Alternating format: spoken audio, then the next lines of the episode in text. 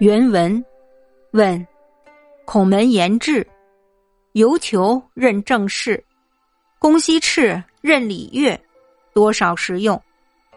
及曾皙说来，却似耍的事。圣人却许他，是意如何？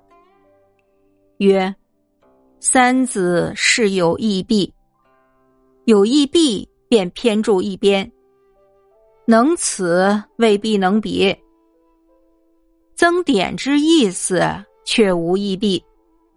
便是素其位而行，无怨乎其外；素夷敌，行乎夷敌；素患难，行乎患难。无入而不自得矣。三子所谓汝气也，增点便有不弃意。然三子之才，各卓然成章，非若世之空言无实者，故夫子亦皆许之。译文：陆成问：孔门弟子共聚一堂，畅谈志向；子路、冉求想主持政事，公西赤想主管礼乐。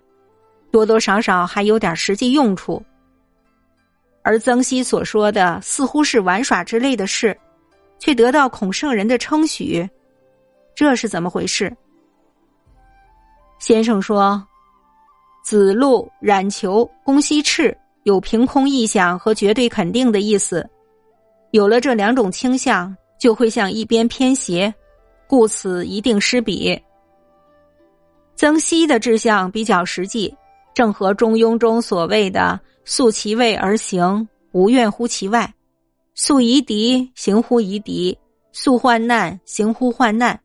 无入而不自得矣。”前三个人是汝气也的有用之才，而曾皙是君子不弃的仁德通达之人。但是，前三个人各有独特才干。不似世上空谈不实的人，所以孔子也赞扬了他们。